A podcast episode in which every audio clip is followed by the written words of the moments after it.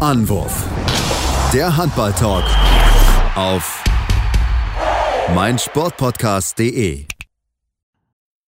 Hallo und herzlich willkommen zur neuen Ausgabe von Anwurf, eurem Handball-Talk auf meinsportpodcast.de. Ja, unsere letzte Ausgabe ist jetzt knapp zwei Folgen her. Seitdem ist wieder einiges passiert, wo wir uns ja, mit beschäftigen wollen. Es ist natürlich noch sehr, sehr schwierig, in den Clubwettbewerben da was rauszuziehen. Trotzdem wollen wir vielleicht mal so einen kleinen Blick drauf werfen. Und natürlich die großen Turniere, die anstehen. Handball-EM der Frauen, die jetzt dieses Woche, diese Woche losgeht. Und das Männerturnier in Ägypten bei der WM, wo heiß darüber diskutiert wird, ob es stattfinden soll oder nicht. Deswegen sprechen wir drüber. Mein Name ist Sebastian Mühlenhoff und mit dabei ist wie immer mein lieber Co-Moderator Tim Detmer. Hallo Tim.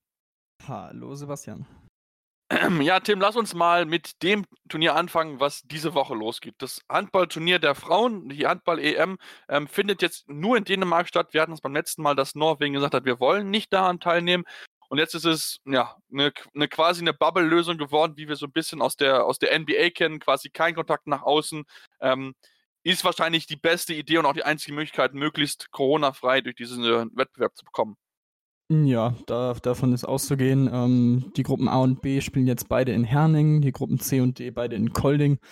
Ähm, Herning und Kolding sind meines Wissens so knapp eine Stunde mit dem Auto auch voneinander entfernt. Also auch da ist dann äh, was Reisen angeht, nicht so ein großer, äh, ja, nicht so eine große Strecke hinzulegen. Ähm, das ist, denke ich, tatsächlich die beste Lösung, die man jetzt so äh, fahren konnte und entscheiden konnte. Und ähm, ja, ich hoffe einfach, dass es so mit dieser Bubble-Lösung funktioniert, dass es möglichst keine positiven Tests gibt. Ähm, wobei man das natürlich nicht ausschließen kann und äh, ich auch nicht glaube, dass äh, alle verschont bleiben, aber ich glaube, das Risiko ist dadurch jetzt schon deutlich minimiert worden. Genau, ich denke, das geht einmal darum, dass man das Risiko minimiert. Ich habe jetzt vor ein paar Tagen gelesen, dass die in Dänemark extra Nerze ausbuddeln, da, ähm, da wohl rüber das Coronavirus ins Grundwasser gelangt ist, was natürlich dann schon wieder ein bisschen schwierig ist, aber da sind sie wohl dabei, das möglichst ja, äh, entsprechend aufzulösen, dass man sich da nicht durchs Wasser infizieren kann mit dem Coronavirus, weil das wäre natürlich schlimm. Du machst eine Bubble-Lösung, alle infizieren sich nur, weil sie Wasser trinken. Das wäre natürlich die denkbar ungünstigste Schlagzeile für Dänemark, die sie, glaube ich, in dieser Zeit haben wollen. Ähm, lass uns ein bisschen auch mit dem Sportlichen beschäftigen, mit dem deutschen Team, die ja aktuell noch ohne Bundestrainer sind, Tim. Denn der ist noch in häuslicher Quarantäne, weil er positiv auf Corona getestet worden war. Ja, richtig. Ähm, dementsprechend ja, verweilt er noch zu Hause und hofft darauf, schnellstmöglich äh, nachreisen zu können. Ähm, vom DHB gibt man ihm die nötige Zeit, ähm, ja, die er halt braucht, um wieder fit zu werden. Ähm, und ja, ich glaube, es ist vorher so gewesen, dass man fünf negative Corona-Tests abliefern musste, ähm, um anreisen zu dürfen, auch was Journalisten etc. angeht. Also das ist schon sehr, sehr gut gemacht. Ähm, ja, mal schauen, wann er dann zur Mannschaft reisen kann, ob es überhaupt funktioniert. Ähm, bis dahin wird zum einen Co-Trainer Alexander Koke äh, die Mannschaft leiten und macht das jetzt zusammen mit dem äh, Trainer der weiblichen U20 im DHB, André Fuhr, der dazu auch noch bei den Dortmunderinnen in der Handball-Bundesliga der Frauen bisher Trainer ist oder im Moment Trainer ist und verlustpunktfrei auch an der Spitze steht. Also ich glaube, mit dem Duo kann man auf jeden Fall auch arbeiten und äh, ja, es sollte, denke ich, nicht allzu äh, sehr ins Gewicht fallen, aber natürlich ist es alles andere als optimal. Ja, das ist natürlich alles andere als optimal. Klar, sie stehen zwar im täglichen Austausch, was ja auch entsprechend richtig und wichtig ist, aber es ist natürlich trotzdem noch ein Unterschied, wenn ein Trainer daheim in der Halle oder in Halle steht oder wenn er halt daheim sitzt und seine Anweisungen gibt. Deswegen ähm, gucken wir mal, es heißt wohl, dass er bis zum äh, ersten Spiel da sein soll. Das wäre also am 3.12. gegen Rumänien. Ähm, mal gucken, ob es wie gesagt passieren wird. Bisher ist es noch nicht, äh, ist er noch nicht äh, dazu gereist nach Dänemark und das wäre natürlich schon eine kleine Schwächung, wenn er nicht mit dabei sein könnte. Dem wir uns mit der deutschen Gruppe beschäftigen. Gruppe D ist die, also wir spielen, äh, die Deutschmannschaft spielt dort in Kolding. Ähm, wenn wir uns das Ganze ankauen, mit dabei in der Gruppe sind die Rumäninnen, sind äh, Norwegen und Polen. Rumänien und Dänemark oder Norwegen kennt man schon von vor zwei Jahren, dort hat man schon mal in der Gruppe gegeneinander gespielt. Wie schätzt du die Gruppe ein? Ähm, ja, relativ ähm, ausgeglichen, was die ersten drei Positionen angeht. Ähm, es wird auf jeden Fall sehr interessant zu sehen sein, wie die deutsche Mannschaft jetzt gegen Norwegen und Rumänien abschneidet. Man hat vor zwei Jahren bereits quasi genau dieselbe Gruppe gehabt, ebenfalls gegen Rumänien und Norwegen gespielt, dazu noch Tschechien statt Polen. Ähm, die polnische Mannschaft, würde ich sagen, gilt schon als krasser Außenseiter. Ähm, die drei wichtigsten Spielerinnen der letzten Jahre sind nicht dabei. Man setzt viel auf junge Spielerinnen, die in der polnischen Liga spielen und noch keine große Erfahrung auf dieser Bühne haben. Von daher sollten sie das Ding eigentlich gewinnen äh, am letzten Spieltag der Gruppenphase. Ähm, bei Rumänien ist wie eigentlich in den letzten Jahren vieles abhängig von Christina Neagu.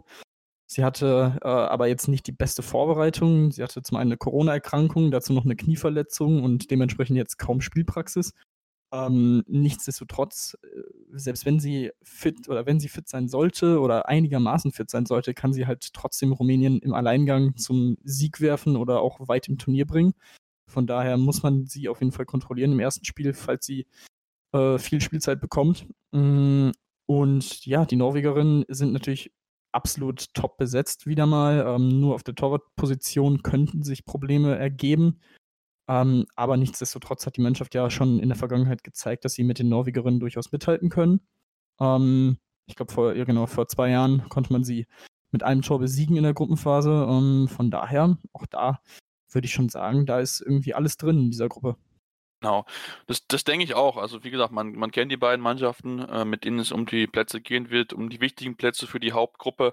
Ähm, das heißt, man weiß ungefähr, was noch auf einen zukommt und ähm, du hast angesprochen, ne? Niago ist natürlich die Spielerin, die du bei Rumänien im ersten Spiel natürlich wegnehmen musst. Ähm, Gerade auch dann das Zusammenspiel mit der Kreisdörferin Krina Pintea musst du natürlich möglichst unterbinden, um da einfach diese Achse im Griff zu haben. Das hat das deutsche Team auch schon entsprechend ja, äh, so kommuniziert, dass man das möglichst unterbinden will. Also da wird dann das deutsche Team auf jeden Fall gefragt sein, Tim. Und da werden natürlich wichtige Spielerinnen wie eine Emily Bölk, wie eine Kim Knights, Navicius, aber auch eine Xenia Smits, die werden alle gefragt sein. Die müssen jetzt äh, ja, beweisen und den nächsten Schritt dann noch machen, wenn sie dann mit den Großen mithalten wollen und dann mal ja, Richtung Halbfinale oder Medaille schielen wollen. Also da wird es schon von Anfang an darauf ankommen und zumal du ja auch keine Testspiele hattest. Also es ist schon so ein bisschen so ein kalter Start, der es natürlich ein bisschen schwieriger macht als vielleicht in den vergangenen Jahren.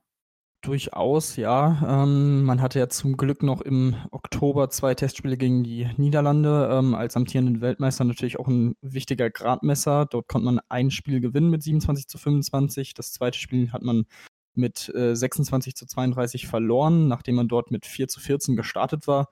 Ähm, das Positive an dem Spiel, man hat die zweite Halbzeit für sich entscheiden können mit 16 zu 14.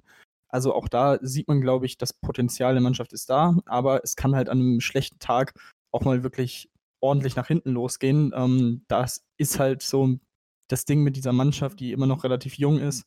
Aber man muss auch sagen, dass sie gereifter sein dürfte äh, als in den letzten beiden Jahren. Mittlerweile spielen 13 Spielerinnen ähm, in der Champions League, können so wirklich äh, wöchentlich Erfahrungen auf Spitzenniveau sammeln. Und ähm, ich glaube, das wird der Mannschaft in diesen ja, möglicherweise entscheidenden Spielen in der Gruppenphase oder auch dann in der Hauptrunde wirklich sehr, sehr weiterhelfen. Auf jeden Fall. Ich meine, gerade, wir wissen, defensiv ist das deutsche Team gut. Wie gesagt, es geht gerade dann natürlich vorne darum, die Chancenverwertung zu nutzen. Das ist ein Thema, was wir, glaube ich, vor jedem Turnier in den letzten fünf bis zehn Jahren irgendwie angesprochen haben, dass man vorne seine Chancen nutzen sollte. Also äh, ist ja, wie gesagt, wirklich sehr, sehr wichtig, wenn du das hinkriegen würde, weil auch mit Dina Eckle hinten im Tor, da bist du eigentlich gut aufgestellt und schauen wir mal. Dann Gruppe C wäre dann mit dabei, Niederlande, Ungarn, Serbien und Kroatien. Also ich denke schon, dass wahrscheinlich die Niederlande eine Mannschaft sein wird, gegen die wir antreten müssten, Themen in der Hauptrunde. Ähm, was sind vielleicht noch andere Namen, die aus Gruppe C zu uns kommen können? Also wären die anderen zwei Namen, die du auf der Liste dort hast? Hm, ich denke, es wären Ungarn und Serbien. Die Kroaten gelten auch hier ähnlich wie die Polen äh, als Außenseiter in dieser Gruppe. Ähm, natürlich können sie auch für Überraschungen sorgen, das will ich gar nicht ausschließen, aber äh, ich glaube, es werden am Ende die Niederlande, Ungarn und Serbien und auch da hatten wir natürlich auch schon einige Duelle in den letzten Jahren, ähm, sowohl gegen Ungarn als auch gegen Serbien ähm, hat man schon gespielt. Gegen Serbien letztes Jahr bei der WM mit einem Tor verloren. Hätte man in dem Spiel unentschieden gespielt, wäre man bei der WM letztes Jahr schon ins Halbfinale gekommen. Ähm, bei der EM vor zwei Jahren verlor man gegen Ungarn auch mit einem Tor. Also ich glaube, da kann man sich auf packende und spannende und vor allem knappe Duelle ähm, in der Hauptrunde freuen. Und ja, ich habe es vorhin schon angesprochen, gegen die Niederlande ähm, in den Testspielen gut mitgehalten. Bei der WM letztes Jahr hat man sie bezwungen. Also auch da, klar, sie sind amtierende Weltmeisterin, aber die deutsche Mannschaft scheint äh, irgendwie mit denen ganz gut klarzukommen. Also das stimmt mich doch eigentlich sehr positiv. Ja, also es spricht zumindest, dass, dass die Chancen mit einer guten Leistung dann durchaus vorhanden sind, vielleicht sogar wirklich mal dieses Halbfinale zu schaffen und dem, dem Team natürlich nochmal einen Selbstvertrauensschub zu geben, Motivationsschub. Das wäre natürlich äh, entsprechend gut, wenn sie das dann schaffen könnten. Das wird natürlich auch dem deutschen Handball natürlich nochmal einen enormen Schub geben und gerade dem Frauenhandball natürlich. Wenn wir uns aber das ganze Turnier angucken, denke ich, dem sind wir uns relativ ein, dass mit, der Welt, mit dem Titel schwer werden könnte, weil es dort andere Nationen gibt, ähm, die vielleicht dann noch ein bisschen besser sind. Wer ist denn für dich die Top-Favoritin auf den Titel? Es ist äh, natürlich sehr, sehr schwierig. Also ich denke mal, Dänemark, Norwegen kann man auf jeden Fall nennen, die Niederlande, auch Französinnen. Muss man immer auf der Rechnung haben, ja. Ja, muss, muss man immer auf der Rechnung haben, ganz klar. Ähm, aus der Gruppe B finde ich auch Russland und Spanien durchaus spannend. Die Spanierin letztes Jahr bei der WM äh, Vize-Weltmeisterin geworden, auch ein bisschen überraschend gewesen. Ähm, mal gucken, ob sie das bestätigen können. Ähm, bei Russland fällt jetzt allerdings äh, ihre Mittelfrau aus, ähm, das natürlich sehr, sehr schwierig wird zu kompensieren. Von daher, da bin ich sehr gespannt drauf, wie sie es lösen. Ähm, vor allem, weil sie im ersten Spiel direkt gegen Spanien spielen müssen. Ähm, von daher, also ich glaube, das ist sehr, sehr, ein sehr, sehr breites Favoritenfeld. Von daher wäre eine Halbfinalteilnahme für die deutsche Mannschaft schon ein Riesenerfolg. Ähm, aber ich kann mich ehrlich gesagt im Moment noch nicht so gut, noch nicht so festlegen, wer da so der Top, Top, Top, Top-Favorit ist. Eben weil auch keiner so richtig weiß, wo er steht, dadurch, dass es kaum Testspiele vorher gab. Ähm, ich glaube, Norwegen hat zweimal gegen Dänemark gespielt und gewonnen. Also ähm, das ist vielleicht so ein kleiner Fingerzeig, dass es vielleicht die Dänen nicht ganz äh, in der Top-Etage äh, dabei sind, aber es kann sich halt auch bis, äh, bis zum Turnierstart und während des Turniers natürlich alles noch komplett ändern. Deswegen ach, bin ich da noch ein bisschen, bisschen vorsichtig. Genau, ich denke, das muss auch einfach sein, einfach aus dem Grund, weil wir nicht wissen, was passiert, wenn wirklich jemand sich mit Corona infiziert, dann kann das vielleicht dann noch relativ schnell sein, wenn es Top-Leute sind, dass es dann äh, ein bisschen eng wird im Kader. Deswegen bin ich mal sehr, sehr gespannt auf, wie natürlich das Turnier ohne also mit Corona klarkommt, ob es wirklich keine gibt, denn sobald du einmal Kontakt zur Außenwelt hast, bist du automatisch raus, kriegst du dann, verlierst deine Akkreditierung und darfst nicht mehr mitspielen. Also das gibt es schon wirklich sehr, sehr harte Regeln und das ist, soll so ein bisschen, wenn man so ein bisschen die Handballszene äh, sich anguckt und ein bisschen verfolgt, soll wohl auch das Thema sein, was sich die Herren ganz genau angucken werden. Frank Bohmann hat es in dem Interview gesagt, ähm, es ist so ein bisschen so eine Art Vorlauf für die Handball-WM in Ägypten, die ja stattfinden wird. Das hat jetzt nochmal, wurde ja noch bekräftigt vom IAF-Präsidenten Hassan Mustafa, der jetzt vor kurzem 20-jähriges Amtsjubiläum gefeiert hat. Ob das man so lange Amtspräsident äh, sein muss eines Handballverbandes, sei mal dahingestellt. Aber er ist zumindest jetzt seit 20 Jahren mit dabei. Tim, äh, wir hatten letztes Mal darüber gesprochen, dass wir es eigentlich nicht gut finden. Jetzt habe ich noch gelesen bei der Handball Woche, dass ähm, noch nicht mal klar ist, dass es keine Zuschauer gibt. Und da ruft mir natürlich die Frage auf, wenn die Zuschauer in dieses Stadion lassen, dann macht es halt keinen Sinn, eine Bubble-Lösung zu machen, weil dann, äh, ja, heißt es so schön, das Pol offen ein bisschen. Also da kann ja dann alles Mögliche passieren. Wenn dann, gut, ich erwarte nicht, dass da jetzt Tausende von Leute sitzen werden, aber lass mal ein paar sitzen, die mit Corona infiziert sind und die in Kontakt kommen mit äh, Handballspielern dann kann das ganz, ganz schön nach hinten losgehen. Ja, absolut. Ich finde es auch absolut fragwürdig, wenn man da am Ende Zuschauer zulassen sollte. Ähm, also, also, wie du sagst, es ergibt dann keinen Sinn. Was bringt dir dann diese Bubble, äh, ja. wenn du äh, in einer Halle sitzt mit keine Ahnung wie vielen Leuten, über hund mit hunderten von Le äh, Zuschauern. Äh, da entweicht keine Luft. Äh, da ist also, das wird für mich absolut gar keinen Sinn ergeben, aber gut, äh, mal schauen. Ähm, ich glaube auch nicht, dass es jetzt so viele Zuschauer geben wird, aber selbst ein paar theoretisch könnten halt auch schon 50 reichen. Also das ist halt ähm, ja wieder sehr, sehr fragwürdig. Ähm, natürlich muss man bedenken, dass für Hassan Mustafa äh, ja Ägypten natürlich sein Heimatland ist und das natürlich eine ganz besondere Weltmeisterschaft für ihn wird. Aber nichtsdestotrotz sollte da auch wieder ganz klar die Gesundheit aller Mitwirkenden im Vordergrund stehen.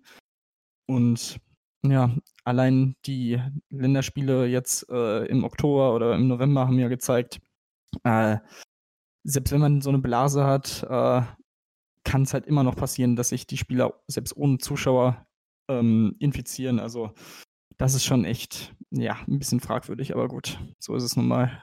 Am Ende wollen sie wahrscheinlich halt auch noch wenigstens ein bisschen Ticketing-Geld reinholen, aber naja.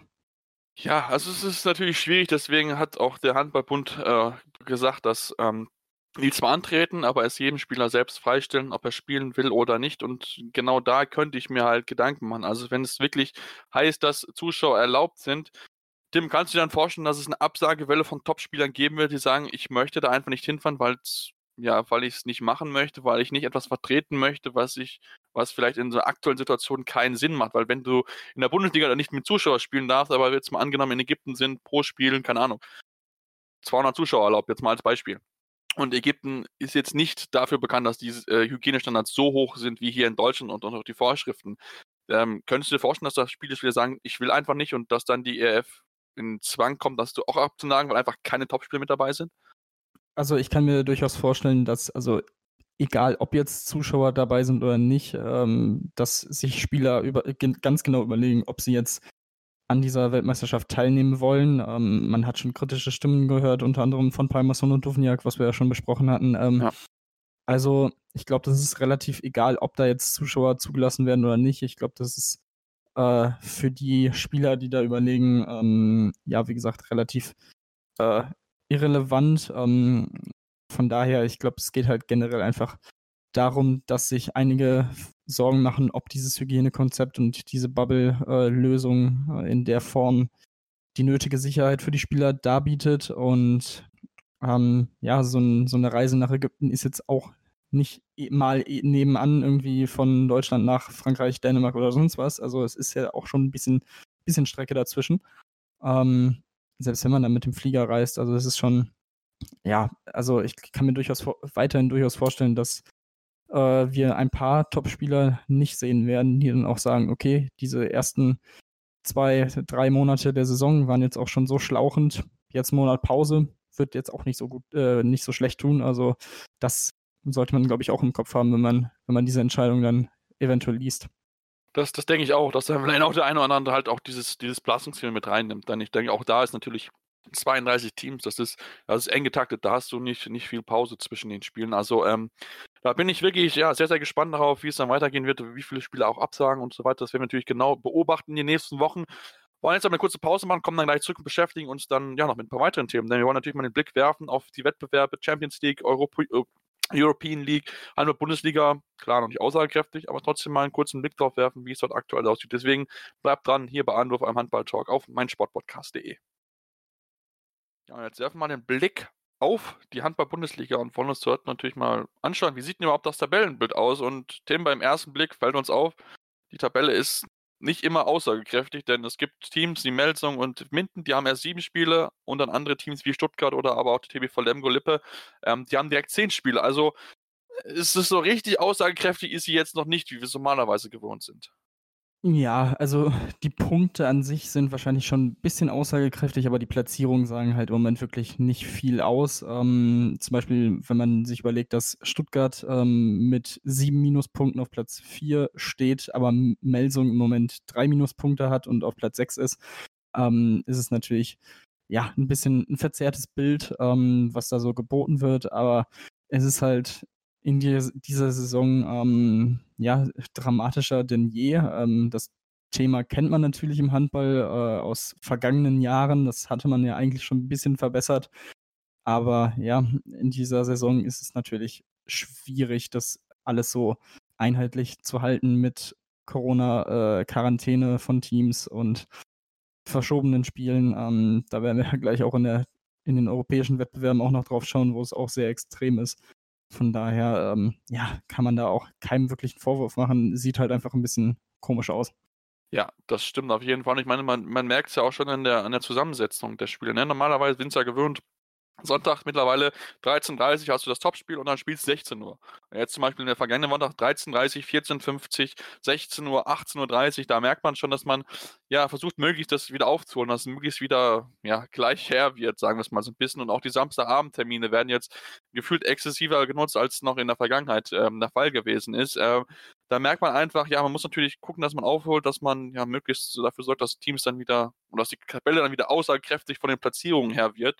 Ähm, trotzdem, wenn wir uns natürlich das uns das anschauen, ähm, die drei vorne, Tim, mit THW Kiel, Rhein-Neckar-Löwen und Flensburg-Handewitt, die jeweils nur zwei Minuspunkte haben, gibt es jetzt eigentlich keine große Überraschung.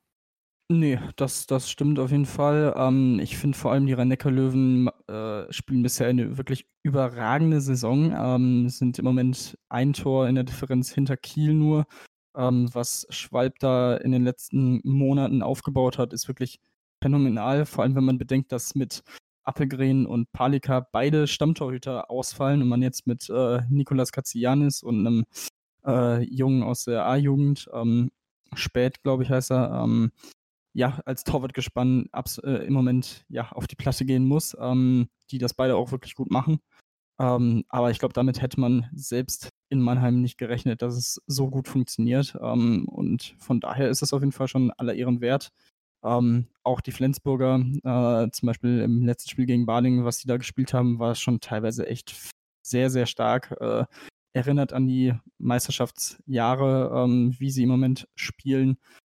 Und ähm, ja, gut, dass die Kieler da vorne sind mit Sargosen, der ja eigentlich gar keinen so schlechten Start hatte, aber jetzt im Moment die letzten Spiele so ein bisschen geschwächelt hat, was den Kielern vor allem in der Champions League ein bisschen wehgetan hat, ähm, ist jetzt natürlich auch absolut ja, erwartbar gewesen. Das stimmt auf jeden Fall. Ja, das stimmt auf jeden Fall. Ich meine, dass die Löwen machen. Also da, da kann man sich eigentlich nur fragen, warum Martin Schwalb äh, so lange nicht Trainer gewesen ist. Äh, das, was er dort macht mit den aktuellen ja, Corona-Sachen, das ist schon wirklich sehr, sehr gut. Also da hätte man, hätte vielleicht das ein oder andere Team schon früher über ihn nachdenken sollen. Ähm, ich meine, ich habe gerne seine Analysen gehört bei Sky, so ist es jetzt nicht, aber wenn man sieht, was er, was er immer noch zu leisten imstande ist, ähm, kann man sich natürlich schon fragen, warum nicht Teams früher auf diesen Zug mit aufgesprungen sind, ist natürlich ganz klar. Ähm, trotzdem, Tim, auch wenn wir Stuttgart gesagt haben, als Team, was vielleicht ein bisschen überraschend dort oben steht, ähm, trotzdem mit 13 zu 7 Punkten, als Team, was eigentlich tendenziell eher schlecht in die Saison startet und dann hinten raus so ein bisschen sich dann rettet und äh, den Klassenerhalt holt. Es ist dieses 13 zu 7 nach 10 Spielen schon besser, glaube ich, als sie vielleicht auch selbst erwartet haben. Ja, definitiv. Also auch die spielen bisher eine wirklich sehr, sehr gute Saison. Ähm, und auch die muss teilweise ja auch auf äh, Jogi Bitter verzichten, weil er ja positiv in der genau, Quarantäne war. Genau. Ja, ähm, in Magdeburg gewonnen, gegen Flensburg auch gut ausgesehen, zur Pause geführt, am Ende mit vier Toren verloren. Äh, dann wirklich auch überzeugende Siege gegen vermeintlich, vermeintliche Gegner auf Augenhöhe wie Hannover mit fünf Toren besiegt. Ähm, oder auch jetzt gegen Nordhorn mit zwölf Toren gewonnen, die jetzt auch nicht so schlecht aussehen bisher in dieser Saison. Also das ist schon wirklich sehr, sehr gut, was sie da machen. Ähm, den Weg, den sie eingeschlagen haben, äh, mit einem erfahrenen Torwartgespann und äh, vielen jungen Spielern auf den wichtigen Positionen, äh, das zahlt sich tatsächlich aus im Moment. Und ähm, ich glaube, die werden so gar nichts mit dem Abstiegskampf zu tun haben in dieser Saison. Ich glaube, das sollte man nach zehn Spielen und äh, dieser Bilanz schon sagen können. Und das ist äh, definitiv à la Bonheur. Und Vielleicht ähm, schaffen sie es ja ähnlich wie der BHC vor zwei Jahren, äh, da oben lange mitzuhalten und vielleicht als Überraschung irgendwie auf sechs oder sieben zu landen. Das wäre auf jeden Fall ein sehr, sehr guter Erfolg für die. Auf jeden Fall, das wäre ein sehr, sehr guter Erfolg, wo du BHC ansprichst. Die müssen noch ein bisschen steigern. Platz 14 nur 7 zu 11 und auch Magdeburg mit 8 zu 8 nach 8 Spielen ist auch nicht so gut. Also Magdeburg als Zwölfter dort, klar, müssen natürlich auch aufgrund bedingt, dass sie weniger Spieler haben, aber trotzdem, da, da hat man sich, glaube ich, definitiv mehr erwartet. Ähm, dass sie nur bisher nur 40 geholt hat in, in acht Spielen, das ist da schon, äh, ja, schon eine kleine Überraschung, würde ich schon mal sagen. Also das ist, man merkt es an, es ist eine spannende Saison bisher. Ähm, natürlich ein bisschen verzerrt durch das ganze, ganz ganze ja, Corona-Thema, Spiele verschoben worden und so weiter. Das ist mit Sicherheit noch spannend zu beobachten, wie es dann dort weitergeht. Wollen jetzt aber den Blick auch werfen auf die europäischen Wettbewerbe und da halt auch da den Anfang machen mit der Champions League, mit dem eigentlich was vorweggeht und uns, bevor wir uns mit der aktuellen Saison beschäftigen, Themen auf die vergangene Saison gucken, denn wir haben ja noch das Champions League Final Four, was aussteht das wurde jetzt terminiert, 28. 29. ganz dick eintragen. Spiele gibt es live bei Eurosport, die überraschenderweise nicht die Handball-EM übertragen, das macht nur Sport Deutschland TV, aber trotzdem die vier Spiele, die wir dann dort haben, also Paris gegen, äh, Parsa gegen Paris, äh, Kiel gegen Westbrem, das wären schon absolute Knallerspiele. Ja, absolut. Ähm, vor allem sollte ja auch jeder Zeit haben zwischen den Jahren. Einfach genau. Äh, Montag, Dienstag, 18 Uhr und 20.30 Uhr am beiden Tagen vier Spiele, viermal Top-Handball. Ähm, da also freue ich mich auf jeden Fall sehr, sehr drauf schon. Ähm, Finde es super, dass Eurosport es im ähm, Free TV überträgt. Äh, wird auf jeden Fall für den Handball auch eine sehr, sehr coole Sache sein. Ähm, ich bin gespannt, ob vielleicht The Zone trotzdem noch dazukommt, äh, die die Rechte ja für ab dieser Saison haben. Ähm, da könnte vielleicht auch noch was kommen. Ähm, das wäre dann schon echt ziemlich cool, wenn man da äh, mehrere Möglichkeiten hätte. Aber ähm, ja, absolut äh, schöne, schöne Nachrichten, die wir hier heute Morgen reinbekommen haben. Und ja, an ja. sich, diese vier Teams zeigen es auch in dieser Saison eigentlich wieder. Ähm, Paris ein bisschen am Schwächeln, von daher äh, glaube ich, stand jetzt nicht wirklich dran, dass sie äh, in diesem Jahr äh, das Ding holen, mal wieder. Ähm, also ich glaube, für mich im Moment so Barca der Top-Favorit. Ähm, das sieht schon, sieht schon echt gut aus, aber man kann sich auf jeden Fall auf sehr, sehr schöne Spiele gefasst machen wenn man, man Eurosport und Champions League Handball hört, dann denkt man an die Zeiten zurück, wo Frank von Bern noch, noch Experte gewesen ist. Das war, das waren auch gute Zeiten. Damit hat man Handball gerne geguckt. Ähm, also das hat echt viel Spaß gemacht und jetzt bin ich wirklich sehr, sehr gespannt darauf. Also ähm, ich kann mir durchaus vorstellen, dass Barca Kiel im Finale stehen würde und dann mal schauen, ob dann Kiel gegen Barca bestehen kann. Da gibt es dann jetzt auch jetzt das Duell in der Champions League und damit gucken wir dann auf die aktuelle Saison, denn wir müssen sagen, was Barcelona dort bisher zeigt in sieben Spielen mit sieben Siegen und einer Tordifferenz von 64 spricht dafür, Tim, dass sie aktuell richtig, richtig gut in Form sind. Ja, definitiv. Also marschieren in Richtung Gruppensieg und äh, das ist wirklich sehr, sehr gut, was sie bisher spielen. Auch jetzt gegen den THW beide Spiele so souverän gewonnen mit sechs Toren in Kiel, mit vier Toren zu Hause. Ähm, ein anderes kleines Überraschungsteam mit Aalborg äh, mit neun Toren geschlagen, auch gegen Zagreb mit 18 Toren gewonnen. Also die hatten jetzt schon drei Spiele drin, in denen sie über 40 Tore geworfen haben. Äh, also das ist schon echt ein ziemlicher, ziemlicher Kracher, vor allem offensiv, was sie da im Moment abliefern. Also das muss man auch erstmal stoppen. Von daher, ähm, wie gesagt, das sieht schon sehr, sehr gut aus. Und vielleicht können sie ja innerhalb von äh, einem halben Jahr zweimal die Champions League gewinnen. Wer weiß. Wer weiß. Ich bin sehr, sehr gespannt, aber gut, bei denen, wenn man sich den Kader halt anguckt, dann, dann wundert es halt nicht. Da ist so viel, so viel Qualität in diesem Kader vorhanden. Und ähm, ja, also das ist schon, da, da bekommt man schon Angst, wenn man sich den Kader Kaderzusammensetzung anschaut, mit einem Aaron Palmerson, mit einem Dika ähm, damit an, mit einem Luka Cindric, äh, ne, und Raul, und, Raul Entre Rios, der immer noch mit dabei ist, auch wenn er mittlerweile schon 39 Jahre mit dabei ist und so. Also da gibt es so viel, so viel gute Leute an auf jeder Position, da, da hat man das echt, echt Angst. Ja, nicht zu vergessen. Also, also vor allem Kevin, was Kevin Möller im Moment spielt, ist auch ey, wirklich unfassbar. Der hat Kiel so komplett den Zahn gezogen äh, in einem Spiel in der zweiten Halbzeit. Das war unglaublich. Äh, von daher, auch da können wir uns in Deutschland wieder darauf freuen, ihn dann ab der nächsten Saison in Flensburg wieder zu sehen. Äh, das, da, ey, da, bei den Spielen dachte ich mir auch so, puh, wow, okay, krass. Also dass er dann Perez de Vargas äh, so auch in die Schranken weist und viel Spielzeit bekommt, hätte ich vor seinem Wechsel auch nicht erwartet. Und jetzt, ein paar Jahre später, macht er da solche Spiele. Das ist schon echt sehr, sehr stark. Ja, das ist auf, auf jeden Fall sehr, sehr spannend. Ja, wie gesagt, wir freuen uns, wenn er wieder zurückkommt und uns ja dann dort in der Bundesliga wieder beglücken darf. Ähm, und wir haben schon Kiel gehabt, äh, THW Kiel momentan nur auf Platz 4, sieben Spiele gehabt, äh, drei Siege, ein Unentschieden, drei Niederlagen. Ähm, somit steht es knapp hinter Aalborg, die so ein bisschen die Überraschung sind. Mit fünf Siegen stehen sie dort echt, echt wirklich gut da. Jetzt gab es zwar die eine oder andere Niederlage, unter anderem ja auch gegen, ähm, gegen Barcelona, aber trotzdem das Team, das überzeugt bisher. Und das ist vielleicht so die Überraschung der aktuellen Saison, oder? Ja, würde ich, würde ich auch sagen, ähm, machen es wirklich gut, haben auch einen guten Mix aus jungen und erfahrenen Spielern, haben die Spiele gegen die Teams, ähm, ja, die sie auf jeden Fall hinter sich lassen wollen, gewonnen, ähm, haben sich dadurch jetzt ein gutes Polster erarbeitet. Ähm, dazu in Vesprem gewonnen mit zwei Toren, was auch nicht jeder mal so eben macht. Also das ist schon sehr, sehr stark, was sie in die Saison auch abliefern. Und ähm, ja, mal schauen, wie, wie weit es geht, wie viele sie am Ende werden in der Gruppe. Ähm, denn es ist ja auch ja, noch ein bisschen zu spielen. Äh, es gibt ja am Ende 14 Spieltage und da haben sie jetzt gerade mal acht. Also da, da kann dann sich natürlich auch noch viel, viel verschieben, aber das sieht momentan tatsächlich sehr gut aus.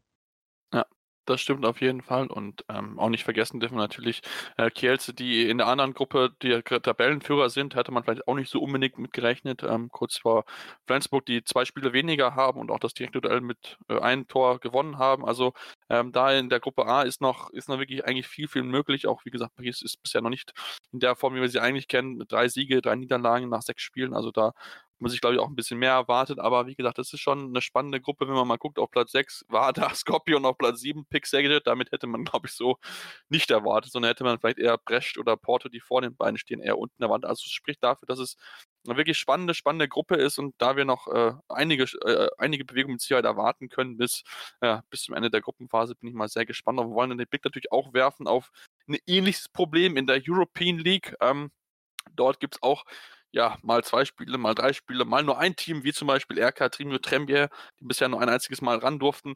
Ähm, auch da ist natürlich ein bisschen verzerrt. Aus deutscher Sicht sieht es natürlich relativ gut aus, denn nur Magdeburg hat bisher ein einziges Spiel verloren. Also da ähm, kann man aus deutscher Sicht sich nicht beklagen, Tim. Ja, absolut. Ähm, die Rhein-Neckar-Löwen, drei Spiele, drei Siege, plus 19 in der Tordifferenz, damit ganz klar in der Gruppe D äh, auf dem Weg, die Gruppe zu gewinnen. Ähm, das sieht schon sehr, sehr gut aus. Ähm, auch die Füchse Berlin haben beide Spiele, die sie bisher gespielt haben, gewonnen und auch sehr souverän gespielt. Von daher, das sieht tatsächlich gut aus. Magdeburg, wie auch in der Bundesliga, mit teilweise ja, mit einer unnötigen Niederlage gegen Allingsas aus Schweden, 30 zu 29 haben sie da verloren und ich habe das Spiel gesehen und das war halt wirklich echt selbstverschuldet. Also es war echt nicht nötig, dieses Spiel zu verlieren. Ähm, einen Punkt Minimum hätte man holen müssen, aber also das war wieder so viele technische Fehler dabei, wo man sich fragt, warum, warum, wie kann das passieren? Ihr trainiert so lange schon zusammen. Äh, das Team ist ja wirklich eigentlich eingespielt, aber irgendwie läuft es diese Saison irgendwie nicht so und ja, hast du Scheiße am Schuh, hast du Scheiße am Schuh. Äh, das ist halt, ich glaube, so ein bisschen das Motto dieser Magdeburger Saison bisher, aber naja, wenn man dann am Ende irgendwie Zweiter wird. Ich meine, man ist auch punktgleich mit Montpellier, die bisher zwei Spiele gespielt haben und zweimal gewonnen haben. Also ja, ist natürlich weiterhin alles drin in der Gruppe, aber der Punktverlust oder die beiden Punkte, die man da verloren hat, waren natürlich ein bisschen bitter. Aber gut, passiert halt auch. Genau, das kann auch mal passieren. Ich meine, allerdings das HK hat ja genauso viele Punkte bisher gesammelt und die schwedische Handball und die schwedische Liga ist jetzt auch jetzt nicht so schlecht. Also von daher denke ich schon im Rückspiel, dass da vielleicht Magdeburg dann ja dann das ein bisschen klarstellen kann und zeigen kann, wie viel besser sie eigentlich dann schon sind. Ähm, natürlich klar, da fehlt Matthias Musche, der wirklich böse Verletzungen bekommen hat. Wir haben es letzten Mal drüber gesprochen, aber trotzdem sollte eigentlich genug Qualität mit dabei sein, um sich ja mit Montpellier um den Gruppensieg zu duellieren und da müssen wir mal gucken. Ein bisschen Spiele sind da auch noch zu machen. Zehn Gruppenspiele sind Wir haben jetzt ja, knapp drei rum. Also da sieht man auch, da ist noch relativ wenig mit dabei. Das ist noch nicht so richtig absetzen können. Ähm, und ich bin da wirklich sehr, sehr gespannt, auf wie es dort weitergehen wird. Und äh, ja, es ist, man merkt es, ist durch Corona, ist es sehr, sehr verschoben alles und so weiter, Tim. Da ist manchmal ein bisschen schwierig, dann auch was einzusortieren, weil dann teilweise Teams dann äh, ja in einer gewissen Quarantänezeit sind und dann ein bisschen vielleicht auch den Rhythmus verlieren. Deswegen ist es halt wichtig, dass du halt ja möglichst fit bleibst und dann auch vielleicht dann aufgrund der eng der gedichteten Terminkalender das verteilen willst. Das hat, wollen die rhein löwen jetzt machen, ein bisschen mehr Last auf mehr Schultern verteilen. Das ist natürlich schwierig, wenn du halt keinen breiten Kader hast. Definitiv, definitiv, aber ähm, ja, ich glaube. Dir bleibt da nichts anderes übrig, das ist ja ganz einfach. Ja, ja, absolut. Ähm, aber ich glaube, dass die Teams, die ähm, international spielen, das schon ganz gut im Griff haben, es ja auch aus den vergangenen Jahren durchaus kennen. Von daher ist die Situation für die Teams jetzt gar nicht mal so anders. Also ich glaube, da sind dann Mittelfeldteams, die vielleicht irgendwie durch Verschiebungen ähm, Donnerstag und Sonntag spielen müssen, deutlich mehr von getroffen als jetzt äh, zum Beispiel die Rhein-Neckar-Löwen, die es ja auch durchaus gewohnt sind, unter der Woche international zu spielen und dann sonntags in der Liga ran zu müssen. Von daher, ich glaube, das hat man dann doch ganz gut im Griff, aber nichtsdestotrotz auch irgendwie, ja, kleinere, vermeintlich kleinere Verletzungen wie Zerrungen und so weiter sind dann natürlich echt, ja, sehr, sehr bitter und können natürlich passieren bei so viel Belastung. Das ist, das bleibt natürlich auch nicht aus. Stimmt auf jeden Fall. Und äh, ja, es, es ist so, es ist nicht so ganz einfach, es ist auch ein bisschen schwierig. Ich meine, auch wenn wir uns angucken, die rhein löwen hatten ja auch ja, ein bisschen komisch, haben sich eigentlich aufs Spiel vorbereitet gegen Kadetten Schaffhausen. Dann kam irgendwie Nachricht, ja, ähm, jetzt müsst ihr doch gegen äh, Tatabanya spielen. Irgendwie so zwei Tage vorher, wo ihr denkt, so, ja gut, super, jetzt bin ich gerade mittendrin in der Vorbereitung für Schaffhausen, aber wie gesagt, das ist diese Saison einfach so, da muss man flexibel sein, da muss man ja sich möglichst äh, bereit sein, neue Wege einzugehen und ähm, ja, sich damit anpassen. Also auch äh, Martin Schwalb gesagt, man kann drüber jammern, aber man muss im Endeffekt mit klarkommen, das Beste draus machen. Und wer am Ende das Beste draus macht, wird am Ende sowohl äh, ja, bei den europäischen Wettbewerben als auch natürlich in der Liga ganz oben stehen. Deswegen gucken wir weiter drauf und wollen uns natürlich dann nächste Woche mit dem deutschen Teams weiter beschäftigen. Natürlich den Blick auch werfen auf die Handball-EM. Natürlich ist ja klar, wollen natürlich gucken, wie sich die deutschen Frauen dort in den ersten Spielen schlagen und wie sie dort mithalten können. Und dann äh, schauen wir mal, ähm, ob wir dann ein bisschen mehr dann schon wissen nächste Woche. Deswegen hören wir uns demnächst wieder hier bei Anruf, eurem Handball-Talk auf meinsportpodcast.de. Anwurf. Der Handball-Talk auf meinsportpodcast.de.